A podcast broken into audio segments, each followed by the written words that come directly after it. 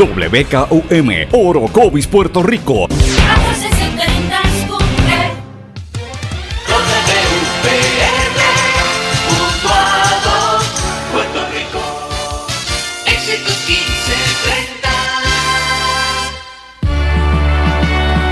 Transmite WEXS Patillas Guayama. XXX 61. Escuchas WMDB desde Fajardo, Puerto Rico, a través del 1480M y a través de www.el1480.net.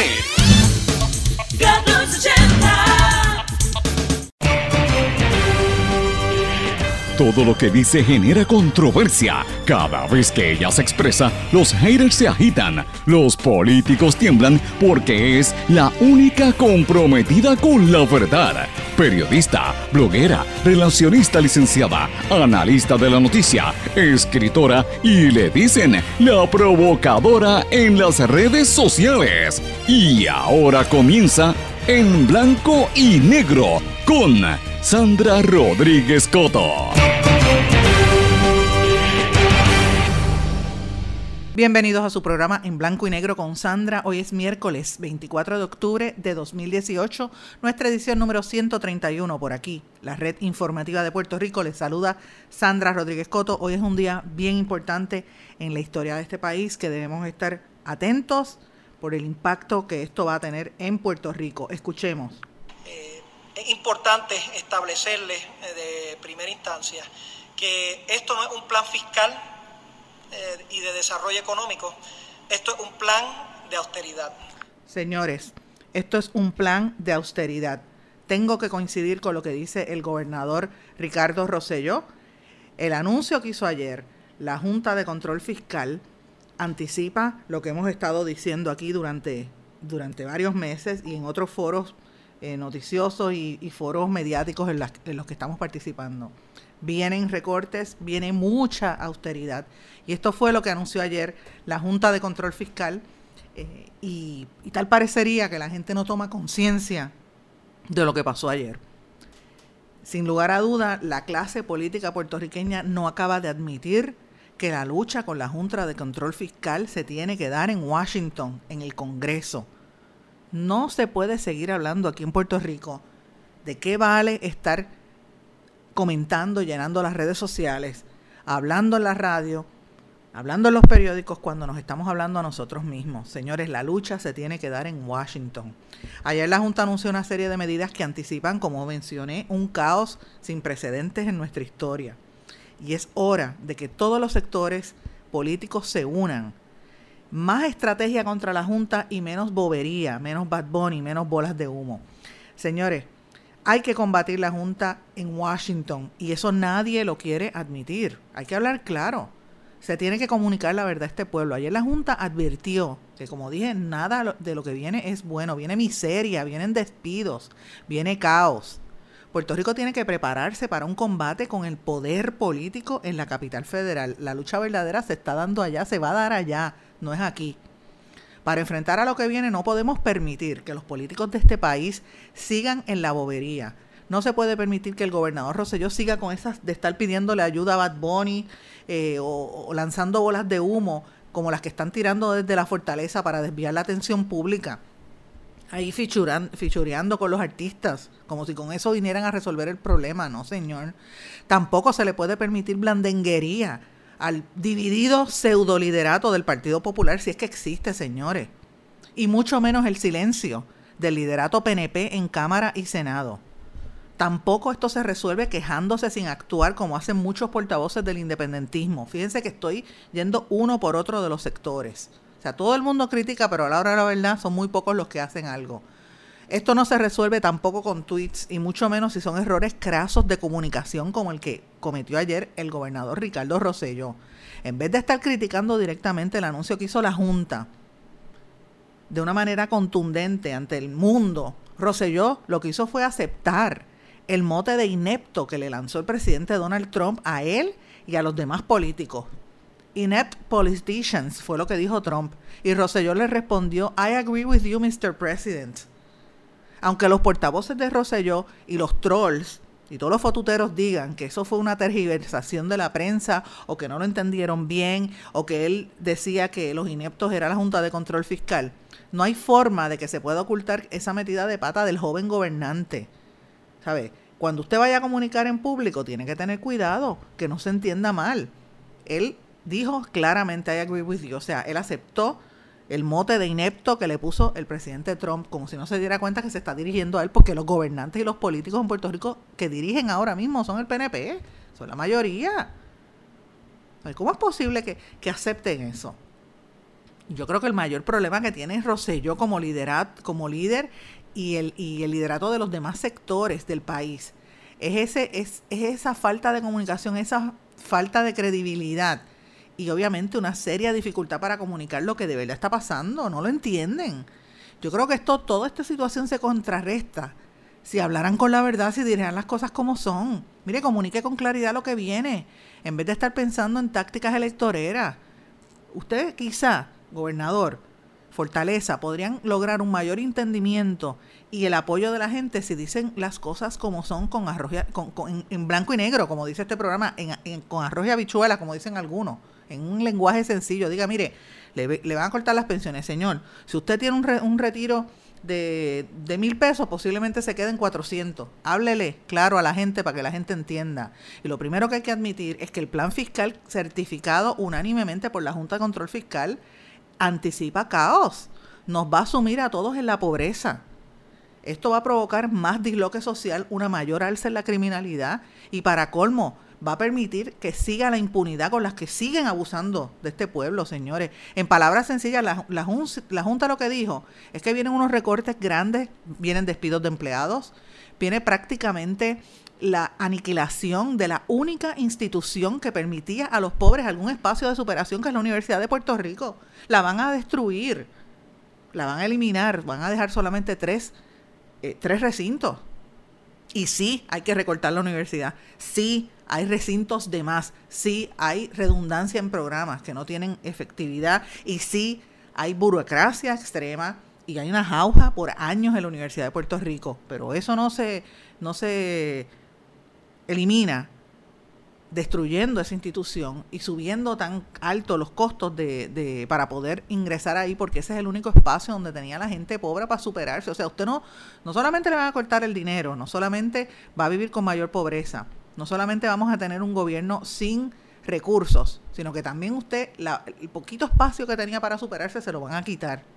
Que si nosotros no lo buscamos, claro, nosotros, el pueblo de Puerto Rico, por décadas votó por políticos que hicieron grandes obras, que hicieron choliceos o que hicieron comunidades especiales, endeudando a, a, esa generación, a sus hijos y a sus nietos. Pero lo que no dicen es que, que este es el problema que yo entiendo aquí, el meollo de toda esta situación.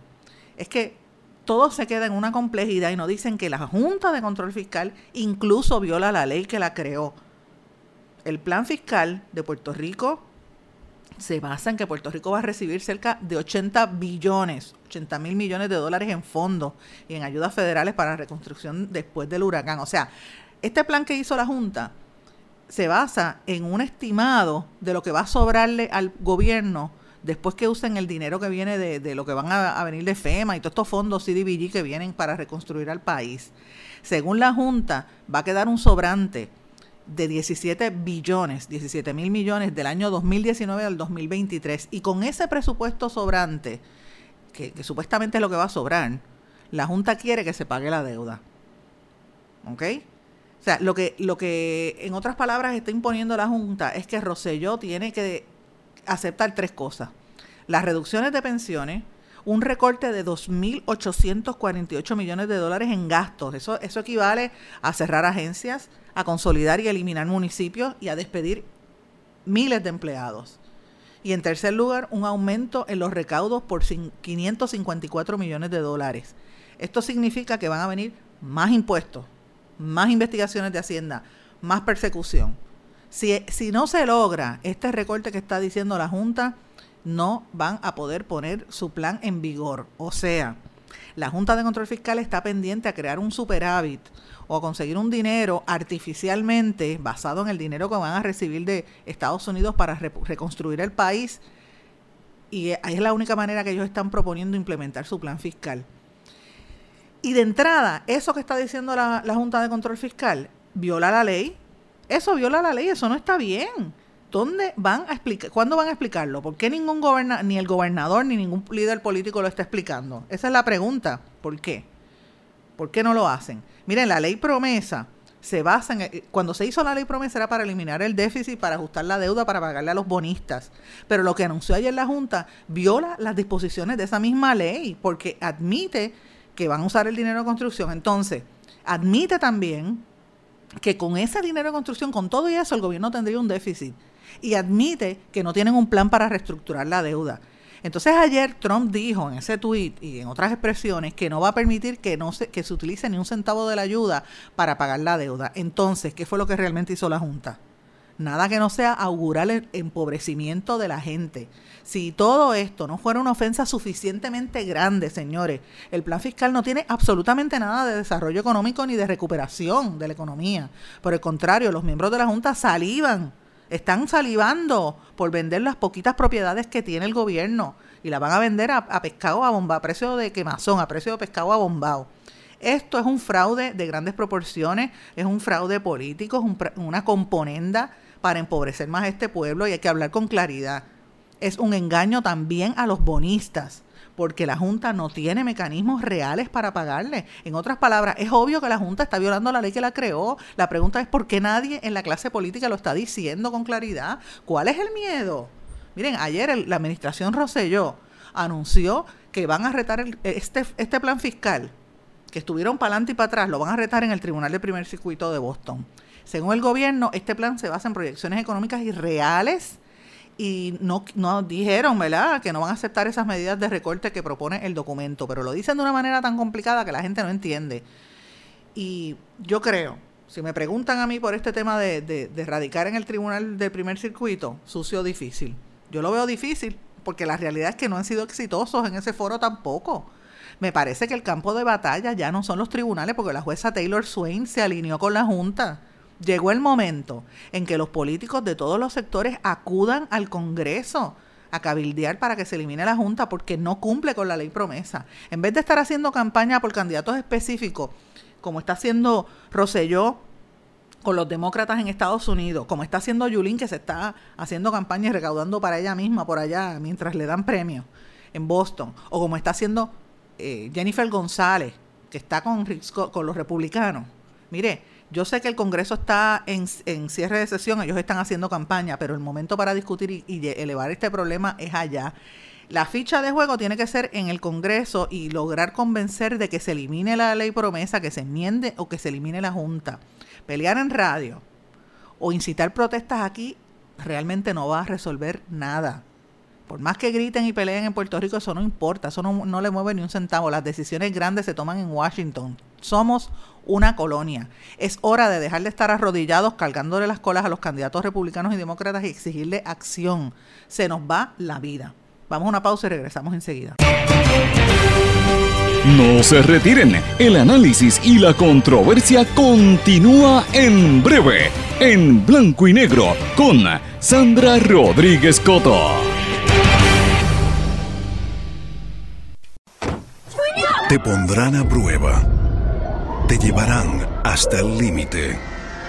Pero no importa cuán fuerte griten o cuántos cositos de queso vuelen por el aire, tú eres el conductor, el que está al mando. No te rindas. Resiste. Y arranca solo después de oír el clic del cinturón, porque cada 8 minutos un pasajero de 8 a 14 años resulta lastimado en un choque. Servicio público de esta emisora. Hola. Estoy llamando por anuncio del carro. Dice que se negocia el precio y se financian los pagos. En español, algunos verbos terminados en AR como negociar y financiar se confunden con otros terminados en EAR como pelear o faxear. Aunque se dice pelea y faxea, es preferible decir negocia y financia. Estoy llamando por el anuncio del carro. Dice que se negocia el precio y se financian los pagos. El español nuestro de cada día. Dilo bien, dilo mejor. Academia Puertorriqueña de la Lengua Española, Fundación Puertorriqueña de las Humanidades y esta emisora emisora.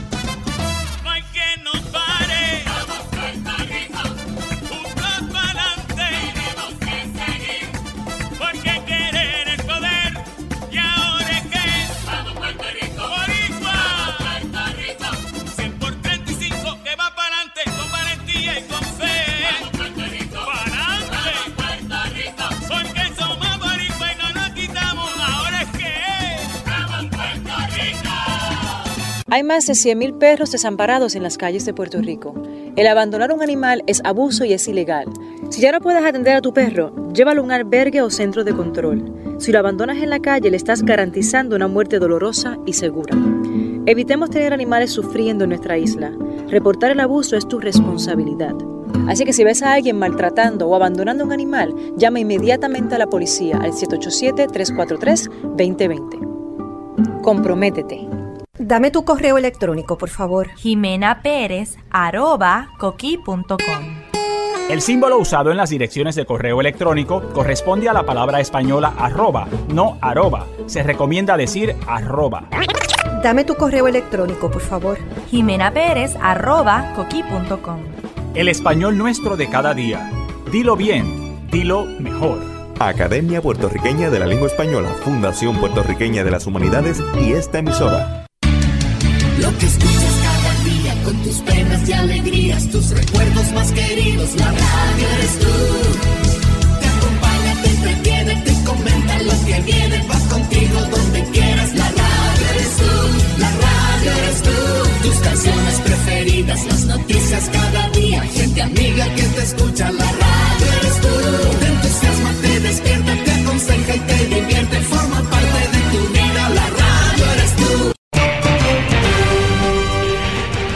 ya regresamos con el programa de la verdad en blanco y negro con Sandra Rodríguez Coto. De regreso a En Blanco y Negro con Sandra.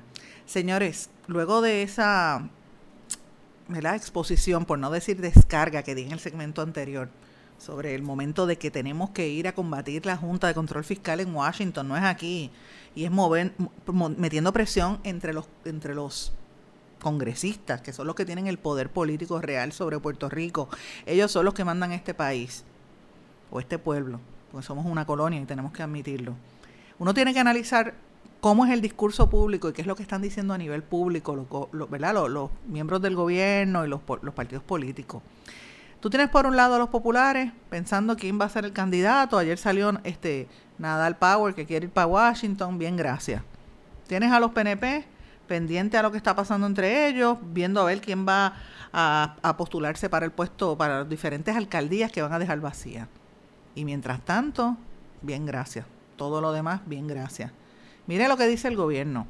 El gobierno dice que esta bonanza que dice en el plan fiscal, que, que- que está incluida en este plan fiscal que aprobó unánimemente la Junta de Control Fiscal ayer, se basa en unos fondos de recuperación, como mencionamos, sin en realidad mirar qué es el impacto que esto va a tener. Y si es cierto lo que dice el, eh, lo que dice el presidente Trump, que no va a entrar ni un centavo de ese dinero de recuperación para, para pagar la deuda. En otras palabras, vuelvo e e insisto, están engañando al, al país, están engañando a los bonistas incluso, pues no pueden hacerlo. Están superando un, pro- proyectando un superávit desde este año hasta, hasta el 33. ¿De dónde va a sacar ese superávit si el, ya se dijo, esto no va a ser un bailout, no le van a dar el dinero para otra cosa que no sea la reconstrucción? Eh, y obviamente, esto va a tener un impacto directo, inmediato, en estas próximas navidades. Y yo creo que no han preparado al país para decirlo. De hecho, algunos comerciantes, eh, por ejemplo, la Cámara de Comercio, eh, algunos economistas, eh, los empresarios por Puerto Rico, el Centro Unido de Detallistas, etcétera, ya están diciendo que para este bono de Navidad, si lo eliminan, para estas Navidades, si eliminan el bono de Navidad de los empleados públicos, ya tú vas a ver un corte inmediato más la gente que empieza a aguantarse los porque si no si te vas a quedar sin chavo en los próximos meses no puedes estar gastando ahora. Entonces ya se están anti- anticipando que vienen unos recortes. Hay algunos sectores que dicen que podría llegar entre 70 y 80 millones de dólares. ¿tú sabes lo que es eso? Men- menos dinero para la economía. Pues yo creo que es momento de que se hable con claridad. Yo insisto que la gente tiene que entender lo que viene. Entonces mira cómo están tratando de, de combatir lo que viene y tratan, tratar de conseguir un dinero donde yo creo que no lo hay. Aquí una serie de municipios han anunciado a los alcaldes que van a tratar de impugnar, que van a impugnar también en los tribunales programas como específicamente el programa Tu Hogar Renace. Supuestamente los contratistas que están haciendo los arreglos en las casas se supone que pidan y paguen los arbitrios de construcción y patentes. Y los alcaldes, ahí está el de Calle y Rolando Ortiz, ahí está la de Canóvanas, este, eh, eh, Soto y otros están, de todos los partidos populares y PNP están diciendo que van a empezar a demandar al gobierno central porque no están pagando, están violando la ley de municipios autónomos, pues no están pagando las, las patentes. O sea, los alcaldes están tratando de raspar el caldero donde no lo hay y la ley de municipios autónomos dice que los municipios tienen que cobrar esas patentes y que, y que Togar Renace, que se hizo para, para la gente que estaba, como ustedes saben, eh, después de que fueron afectados después del paso del huracán María, pues para hacerle unos, unas mejoras bien puntuales en, los hogares. Y ustedes saben todos los problemas que ha habido con ese programa, lo hemos denunciado. De hecho, donde primero se denunció esto en Puerto Rico fue en este espacio eh, cuando estuvimos transmitiendo al principio de este programa, en una, eh, cuando abrimos los micrófonos desde Patillas, y esas quejas provocaron cobertura nacional de lo que está pasando. Entonces ya, ya ustedes saben qué ha pasado con Togar Renace. Y los municipios pues dicen, mira, este, tras de que hay un problema, los, los municipios dicen, tenemos que cobrar. El de Arecibo, la Federación de Municipios, el alcalde de Arecibo, dice que, que tienen que pagarlo. Pero entonces el secretario de la vivienda, Gil Enseñat, ha dicho que no procede porque los trabajos no son proyectos de construcción supuestamente, son reparaciones sencillas.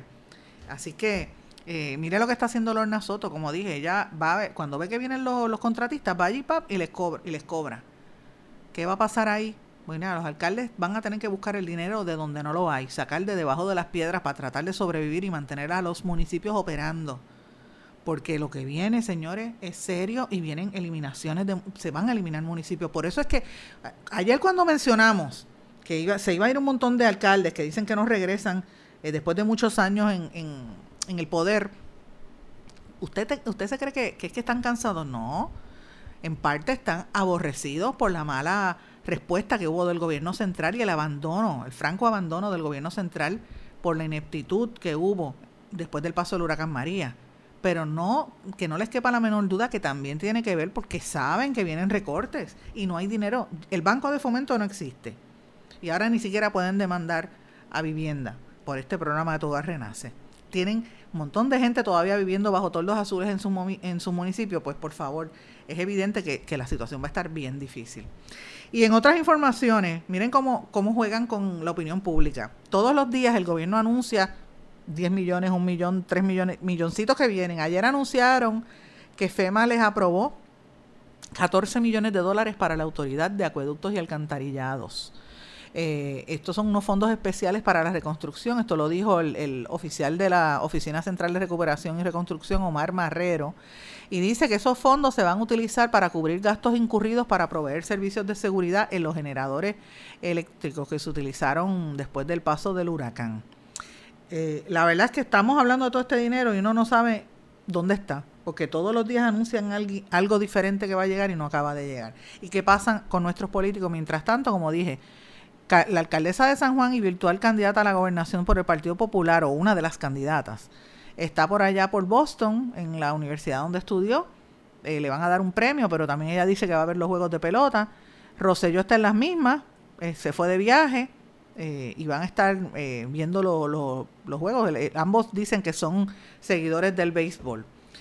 Y mientras uno está viendo ese ambiente, uno lo que tiene que pensar es, señores, ¿cómo está la situación en Puerto Rico? Mira, si nosotros no tenemos el, dinero para operar el gobierno como se debe, usted va a ver cada día más problemas a la hora de recibir eh, ayudas y recibir este, ¿cómo se dice? Los programas de gobierno. No va a haber policías en las calles. Por eso es que usted ve la situación que pasó, que, que todavía yo lo veo con una nébula, de la situación con el empleado, el celador de Autoridad de Energía Eléctrica, que supuestamente no vio la policía el cadáver en la guagua, que apareció en la guagua. Pues ayer el presidente de la UTIER, Ángel Figueroa Jaramillo, responsabilizó al gobierno, señores, por la negligencia en ese manejo, sin lugar a dudas. Escuchemos lo que dice Figueroa Jaramillo. noticias, dejando a un lado lo que compañero de uno, imagínate nosotros conociendo al compañero, el dolor que nos arropa en este proceso. no, hay, no hay explicación que uno tenga, inclusive en la medida que sigue el proceso discutiéndose, hay más preguntas que respuestas. se siguen y hay una gama de especulaciones, por eso es que nosotros hemos exigido una investigación seria, una investigación a través del, del Departamento de Justicia también a esto y también a aquellas entidades gubernamentales que puedan aportar esta investigación o ayudarnos, el Senado, la Cámara. Creo que esto es importante porque tenemos que garantizar a nuestro pueblo que esto no vuelva a ocurrir. No es una cosa de Gutiérrez, es una cosa de Puerto Rico. Es una cuestión del pueblo de Puerto Rico. Es que estas son las consecuencias que no queremos ver, las queremos simplificar en el policía, que tiene responsabilidad, no hay duda alguna, pero hay que ver las situaciones que han llevado a la policía de Puerto Rico a tener esas condiciones de empleo, esas condiciones de falta de recursos, esa, esa falta de moral que puede haber, la demoralización que pasa en todas las ramas de gobierno en Puerto Rico y que el gobierno de Puerto Rico junto a la Junta de Control Fiscal son los responsables de este proceso, de cómo se maneja. Esas declaraciones de Figueroa Jaramillo que se las hizo el compañero de Noticel es lo que nos lleva al tuétano de lo que hemos estado discutiendo desde que empezó este programa para que usted vea la mediocridad o la crisis que hay en el país, matan o se muere o desaparece esta, esta persona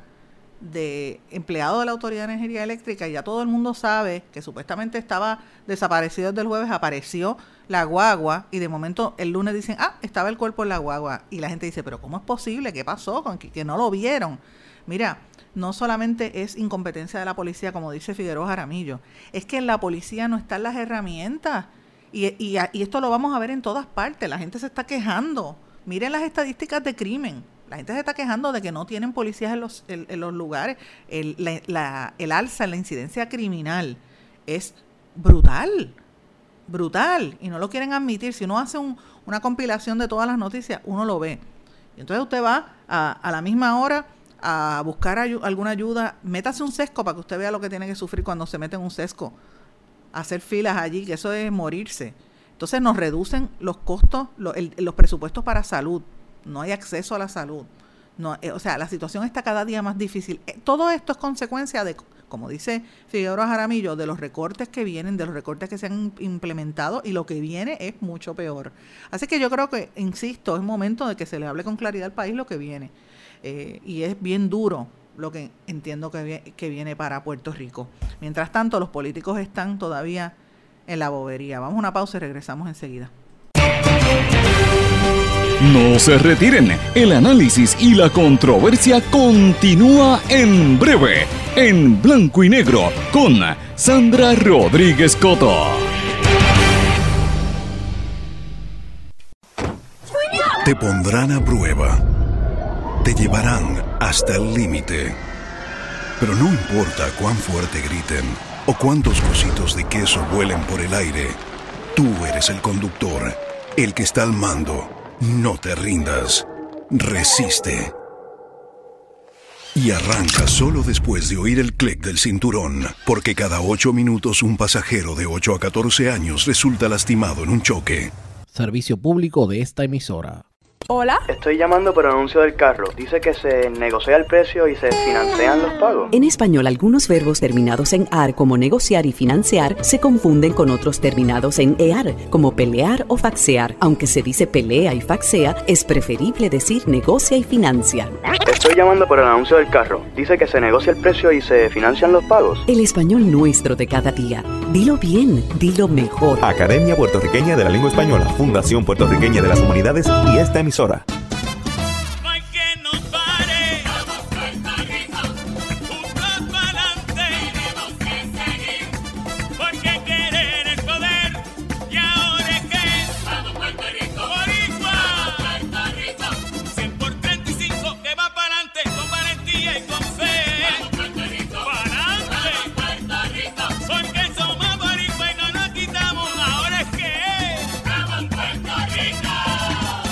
Más de 100.000 perros desamparados en las calles de Puerto Rico. El abandonar un animal es abuso y es ilegal. Si ya no puedes atender a tu perro, llévalo a un albergue o centro de control. Si lo abandonas en la calle, le estás garantizando una muerte dolorosa y segura. Evitemos tener animales sufriendo en nuestra isla. Reportar el abuso es tu responsabilidad. Así que si ves a alguien maltratando o abandonando un animal, llama inmediatamente a la policía al 787-343-2020. Comprométete. Dame tu correo electrónico, por favor. Jimena Pérez, arroba, coqui.com. El símbolo usado en las direcciones de correo electrónico corresponde a la palabra española arroba, no arroba. Se recomienda decir arroba. Dame tu correo electrónico, por favor. Jimena Pérez, arroba, coqui.com. El español nuestro de cada día. Dilo bien, dilo mejor. Academia Puertorriqueña de la Lengua Española, Fundación Puertorriqueña de las Humanidades y esta emisora. Lo que escuchas cada día con tus penas y alegrías, tus recuerdos más queridos, la radio eres tú.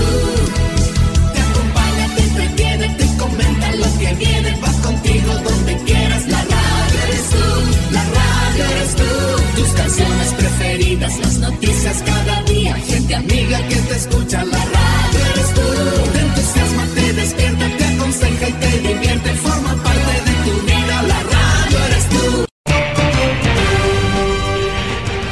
ya regresamos con el programa de la verdad en blanco y negro con Sandra Rodríguez Coto. De regreso en blanco y negro con Sandra, señores, mientras seguimos ¿verdad? analizando y mirando cómo, cómo, qué es lo que viene y cómo nos va a afectar en los recortes que vienen. ¿Qué hacen nuestros políticos? Pues mira, José Nadal Power del Partido Popular anunció que va a aspirar al cargo de comisionado residente en Washington. Ya están saliendo las, figuras. Eh, obviamente también tengo que hacer un, punto aquí. Anoche hubo una actividad eh, política y religiosa bastante concurrida en el parque, ayer en la tarde, debo decir, en el Parque Luis Muñoz Rivera en San Juan, donde se hizo una actividad de oración por el expresidente del Partido Popular, Héctor Ferrer. Aparentemente la situación está bien difícil para él y, desde aquí pues uno le desea el bien, ¿verdad? Cualquier persona que se un, un hombre joven que ha aportado mucho a Puerto Rico y esperemos que pues que obviamente se eh, mejore de esta situación que tiene, pero ni siquiera, yo no sé si es por la situación de Héctor Ferrer, ¿verdad? Pero uno ni siquiera ve un activismo real del Partido Popular, están como cabizbajos, como tratando de encontrar cuál es la razón de ser de ese partido político. Porque, este, ¿sabe? Estamos en un momento de caos y en vez de estar organizándose adecuadamente para defender a sus, incluso a sus los mismos municipios, no importa, no importa de qué partido político sea, mira lo que está pasando en Utuado. En Utuado se dieron unas, unas lluvias tan fuertes ayer que hubo una serie de derrumbes. El alcalde Irizarri Salvá, Ernesto Irizarri Salvá, ustedes saben que ha estado en este programa en, en varias ocasiones, sobre todo cuando estamos allí en, en Éxitos 1530 en Utuado, transmitiendo desde allí. Ayer el alcalde anunció que, y, dio a conocer, de hecho lo puso en las redes sociales también, una serie de derrumbes en, en la carretera eh, 5523, en la carretera 123 eh, y, en la, y en otras, ¿verdad? Que todas son en su mayoría carreteras estatales que están totalmente abandonadas y estos derrumbes en los barrios es bien fuerte precisamente porque se han llevado los equipos de Utuado, han dejado aquello allí manga por hombro, eh, sobre todo en comunidades como Las Cuevas, Viví, Caonillas, Las Palmas.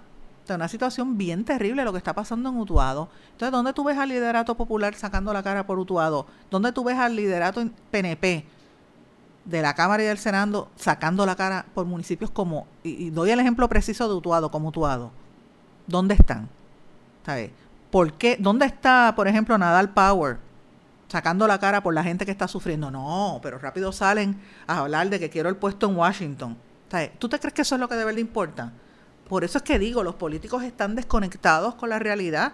Sigan hablando, ay, la Junta no funciona. Mire, váyase a Washington a pelear. O que si se queda aquí, ayude al que está en, en necesidad.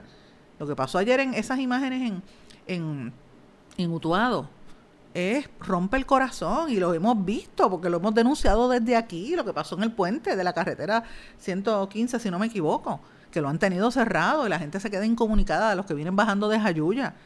¿Dónde está el servicio al pueblo que se paga tanto en contribuciones? Son tan puertorriqueños como los que viven en San Juan, porque todo es para San Juan, el área metropolitana. No puede ser, no puede ser. Entonces, tú ves estos políticos hablando de estas cosas. Entonces, pero miren, no se vayan muy lejos, miren lo que hace el gobierno central. El gobierno central yo lo veo en, en una cuestión de, de fichureo, faranduleo, le encanta el faranduleo. Eh, y lo vemos constantemente. No se crean que eso de Bad Bunny y todos esos tweets y esas bolas de humo, como yo le llamo, para desviar la atención del gobernador, este, también están en una nada. No, señor. Ayer trasciende que el Departamento de Desarrollo Económico y Comercio le otorgó un, una exención contributiva bajo la ley 20 a Wisin, el de Wisin y Yandel. Y le dieron, eh, la compañía de él se llama Music Entertainment LLC y ese reggaetonero obtuvo el primer decreto concedido a un exponente de la música urbana bajo la ley para fomentar la exportación de servicios de la Oficina de Exención Contributiva Industrial. Y dice así, nos enorgullece, y cito, nos enorgullece componer y producir música en Puerto Rico, mercadear y planificar nuestros eventos desde aquí. Esta es una herramienta del decreto bajo la ley 20 que nos permitirá seguir generando empleos y seguir creciendo y expandiendo nuestra música en mercados fuera de Puerto Rico y nunca tener que dejar nuestra isla, dice Wisin, cuyo nombre de pila es Juan Luis Morera Luna.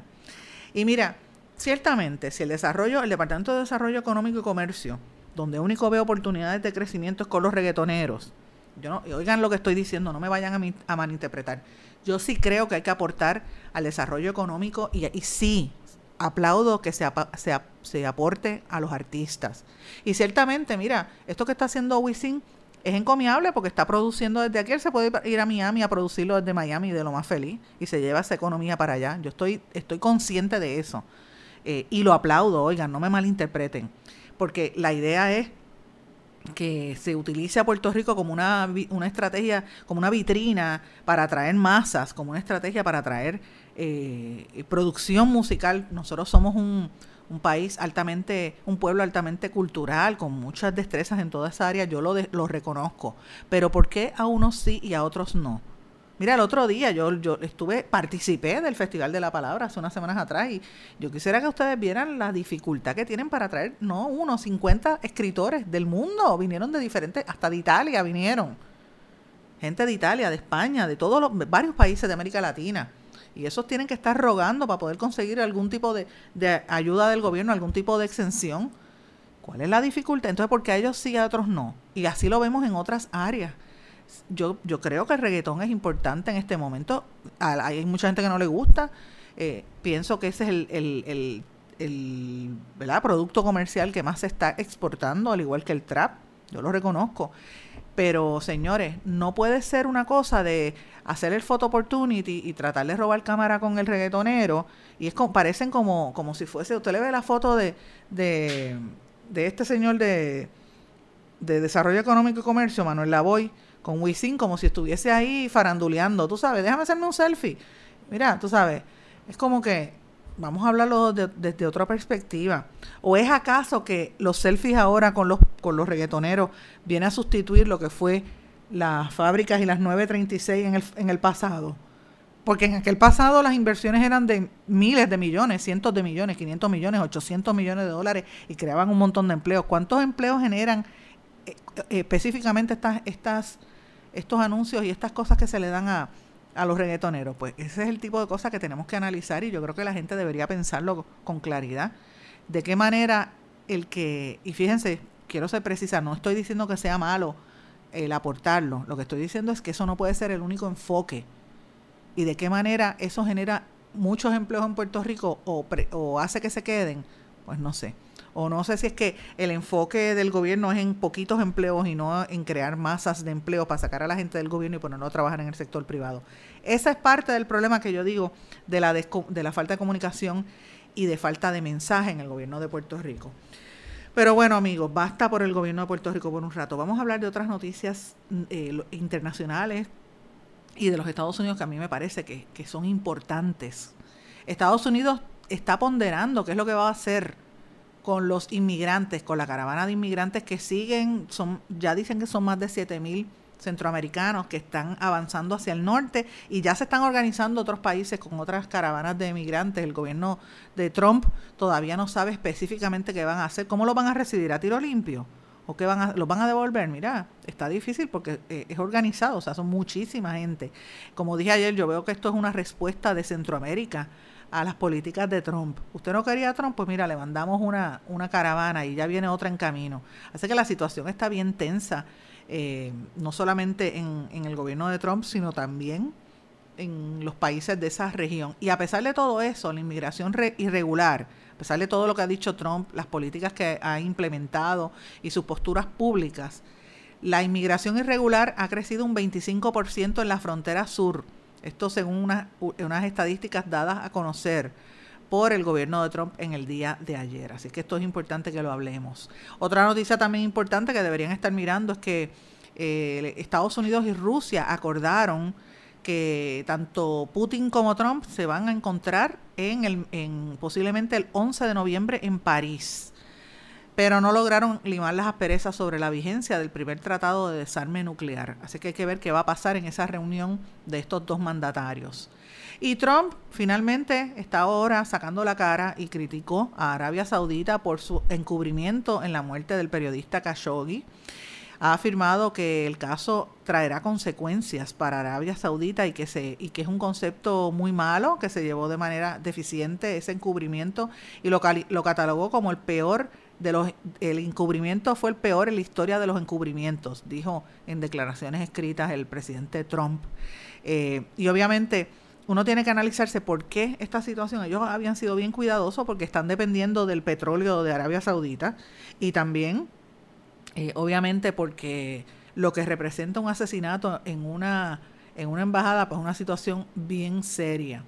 Eh, el martes, el presidente de Turquía, como lo dijimos aquí, eh, eh, Erdogan había tachado de barbarie y de asesinato planificado lo que pasó con, el periodista Jamal Khashoggi allá en Estambul, en, el, en la embajada. El vicepresidente de los Estados Unidos, Mike Pence, afirmó que Estados Unidos iba a ofrecer una respuesta a ese asesinato. Eh, y obviamente ese periodista pues fue columnista del Washington Post, había desaparecido tras entrar en ese consulado, debo decir, de Arabia Saudita en Estambul, y el Washington Post, que es un medio bien poderoso en la nación americana, no ha cesado en la investigación y ha revelado pues cómo fue ese proceso tan macabro. Así que este, las, autoridades en Turquía incluso han dicho que tienen pruebas de que él fue asesinado y desmembrado, una cuestión bien rápida. Y brevemente quiero mencionar también una noticia de otro tema, me parece importante lo que se dio a conocer ayer, la ex jueza eh, Sandra Day O'Connor, que fue la primera mujer en ser jueza del Tribunal Supremo de los Estados Unidos, ella es registrada, eh, retirada, debo decir, ella anunció que se va a retirar de la vida pública porque fue diagnosticada con la primera fase de demencia senil y posiblemente tenga un diagnóstico de Alzheimer. Ella tiene 88 años y dijo que no iba a poder participar más en la vida pública. A mí me parece que esto es un anuncio triste, ¿verdad? Porque es una mujer que ha, roto brechas por las mujeres en, en, el mundo, particularmente en los Estados Unidos. Pero a la misma vez pienso que es un buen ejemplo de lo que se debe aspirar cuando se hable del tema de los problemas de salud mental y tratarlo como una situación abierta, no seguir ocultándolo y, y, el impacto que esto tiene en las vidas de la gente, pues es una decisión bien difícil, pero a la misma vez es una decisión admirable que ella todavía mientras tiene su conocimiento, pues lo dice públicamente. Otro que, que también lo hizo públicamente fue el presidente Reagan en el pasado, que se retiró de la vida pública porque tenía el Alzheimer. Así que me parece que es importante que esto trae a colación ese tema para que se discuta a nivel público los problemas de salud mental. Vamos a una pausa y regresamos enseguida. No se retiren, el análisis y la controversia continúa en breve, en blanco y negro, con Sandra Rodríguez Coto. Te pondrán a prueba te llevarán hasta el límite. Pero no importa cuán fuerte griten o cuántos cositos de queso vuelen por el aire, tú eres el conductor, el que está al mando. No te rindas. Resiste. Y arranca solo después de oír el clic del cinturón, porque cada ocho minutos un pasajero de 8 a 14 años resulta lastimado en un choque. Servicio público de esta emisora. Hola. Estoy llamando por el anuncio del carro. Dice que se negocia el precio y se financian los pagos. En español, algunos verbos terminados en AR como negociar y financiar se confunden con otros terminados en EAR como pelear o faxear. Aunque se dice pelea y faxea, es preferible decir negocia y financia.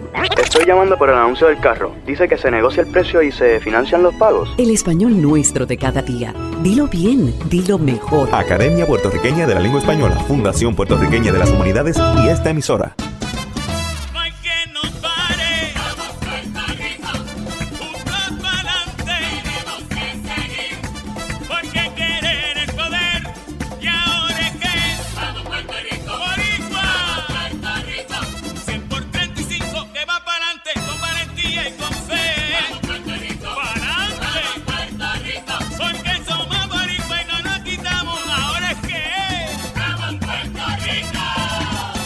más de 100.000 perros desamparados en las calles de Puerto Rico.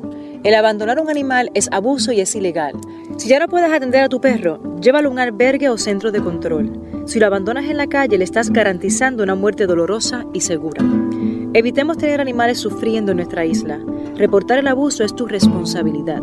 Así que si ves a alguien maltratando o abandonando un animal, llama inmediatamente a la policía al 787-343-2020. Comprométete. Dame tu correo electrónico, por favor. Jimena Pérez, arroba coqui.com. El símbolo usado en las direcciones de correo electrónico corresponde a la palabra española arroba, no arroba. Se recomienda decir arroba. Dame tu correo electrónico, por favor. Jimena Pérez, arroba coqui.com. El español nuestro de cada día. Dilo bien, dilo mejor. Academia Puertorriqueña de la Lengua Española, Fundación Puertorriqueña de las Humanidades y esta emisora. Tus penas y alegrías, tus recuerdos más queridos, la radio eres tú. Te acompaña, te entretiene, te comenta lo que viene, vas contigo donde quieras, la radio eres tú, la radio eres tú. Tus canciones preferidas, las noticias cada día, gente amiga que te escucha, la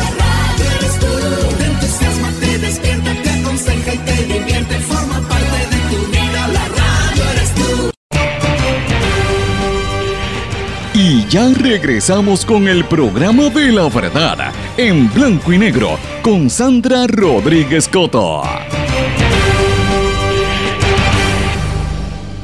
De regreso a esta parte final de En Blanco y Negro con Sandra, señores, voy a hablar breve- brevemente de algunas noticias de América Latina y de otras partes del mundo. Eh, siguiendo con el tema de la caravana, le dije que se está organizando una segunda caravana en Honduras.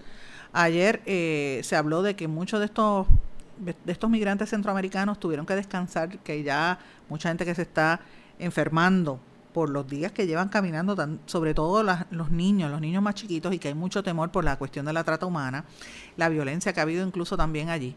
Eh, y ayer se guardó, hoy iban a descansar por, por el luto por un joven hondureño que se murió ayer porque se cayó de un camión que era el que lo estaba transportando. Así que la situación es bien triste, la gente está eh, muy pasándola muy mal, los pies hinchados, no tienen prácticamente zapatos. Eso es una cosa, una historia bien, bien triste de dolor humano cuando uno ve esas imágenes y esos visuales eh, de lo que está pasando allí. Y vemos que van a seguir viniendo porque ya se sabe que, que están organizando otras, otros grupos. En Venezuela, el Parlamento venezolano o sea, la Asamblea Nacional de Venezuela, que en, en su mayoría está compuesta por opositores al régimen de Maduro, pospuso un debate sobre la postura de la Unión Europea frente a la crisis del, del país caribe, del país, ¿verdad? Centroamericano, suramericano, debo decir, para esperar un nuevo pronunciamiento del bloque comunitario. El debate fue pospuesto luego de que el presidente del legislativo, Omar Barbosa, explicó que durante la mañana de ayer había hablado con la embajadora de, los, de la Unión Europea en Venezuela, quien le informó que diferentes facciones parlamentarias del bloque están tratando de lograr un acuerdo sobre el país. Señores, lo que está pasando en Venezuela es importante, hay que estar mirando, eh, y esas declaraciones que hace eh, mira, eh, aquí el, el secretario de Estado y el gobernador no se dan en un vacío, no se dan en un vacío, no nos debe sorprender que haya movimiento militar incluso en las próximas semanas. En El Salvador, la Corte salvadoreña, un juez instructor de El Salvador ordenó a la Fiscalía realizar una nueva investigación por el asesinato de quien ahora es santo, San, San Oscar Arnulfo Romero, que fue asesinado en el 1980 cuando era obispo. Y pues el tribunal emitió una orden de captura judicial contra el único acusado del magnicidio, según se informó ayer en Puerto Rico, eh, perdón, en, allá en El Salvador, eh, que fue quien asesinó a Monseñor Romero. En Brasil, el exmandatario Ignacio Lula da Silva cumplió 200 días en la cárcel con el más absoluto silencio frente a la segunda vuelta de las elecciones presidenciales que van a hacer este domingo, en la que van a medirse eh, su heredero, Fernando Haddad, y la ultraderecha con Bolsonaro. Obviamente Bolsonaro es el que está liderando y pues hay mucho temor con lo que va a pasar en, en Brasil ya se está anunciando que va a haber persecución directa a los opositores. Han asesinado sobre 30 manifestantes, líderes eh, ambientalistas, los que, los que están protegiendo el Amazonas y otros líderes comunitarios, sin todavía estar Bolsonaro en el poder. Imagínate qué, es lo que va a pasar allí. Hay que estar mirándolo con mucho detenimiento. Y en Bolivia, el órgano electoral boliviano garantiza las primarias tras la renuncia de la presidenta Katia eh, Uriona que alegó que el tratamiento de los temas fundamentales en esa instancia estaba estancado. Así que es interesante lo que está pasando allí. Y eh, tengo que decir que sigue la lucha con la corrupción en toda América Latina, más allá del caso de Odebrecht, según la directora de cumplimiento de la constructora brasileña Margarida Smith, quien está en Colombia para participar de un foro andino sobre la corrupción. Señores, y tengo que hablar de un tema, porque mira, mientras hablamos de esto de la caravana que está moviéndose, de lo que se están organizando en Centroamérica, yo les pregunto, ¿ustedes han escuchado de lo que es la sede? Z-E-D-E. Sede debe ser la pronunciación correcta. E, eso se está planificando, es un proyecto que se está construyendo o que se está organizando en Honduras, que es uno de los países que más eh, migrantes están mudando también, igual que Guatemala, pero Honduras quiere crear este proyecto bien polémico de lo que le llaman las ciudades privadas. Es una polémica porque ellos hay un sector político que ha dicho que quiere convertir a Honduras en el Hong Kong de América Latina. Eh, y este país centroamericano, pues entre los retos más grandes que tiene es el tema de la violencia, que ustedes saben que lo hemos hablado cantidad de veces, la pobreza y la desigualdad. Pero las estrategias que están tratando de implementar el gobierno de, de, Juan Orlando Hernández, que es el presidente, es el, el esquema de zonas de empleo y desarrollo económico, sede. Estas son unas áreas del territorio nacional que van a estar regidas como por un régimen especial que tiene una política fiscal específica, van a tener unas van a tener su propia seguridad, van a tener sus propios tribunales como si fuesen independientes del gobierno central. Los tribunales internos van a seguir siendo parte del sistema judicial hondureño, pero van a hablar, van a trabajar de una manera autónoma e independiente. Eh, bajo el derecho common law, que es diferente al, al, sistema de derecho que tenían en Honduras. Eh, incluso esta, estas zonas de, ¿verdad? esta sede, como ellos le llaman, podrían incluso traer hasta jueces extranjeros para atender a los inversionistas, a la, a la gente que venga a trabajar en esas o a vivir en esas zonas.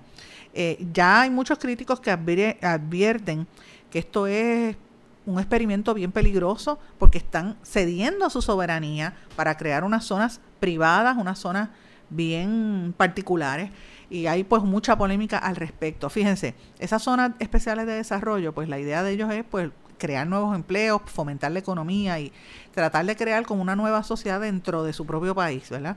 El problema es el siguiente usted ve cómo se van dividiendo los y quién va a tener el acceso a vivir ahí los ricos y qué va a hacer los ricos exigir más transparencia más este más cuidado más derecho.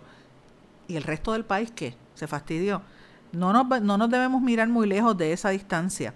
Con todo lo que yo he mencionado, por ejemplo, aquí, que está tratando de hacer el grupo de residentes del condado y de Miramar, ustedes saben, yo lo he tenido aquí al líder, al líder de esa región, este Rivera, a Mauricio, Rivera, que ha dicho que podría tener una, el, el condado, por ejemplo, y Miramar querían tener su propia guardia privada.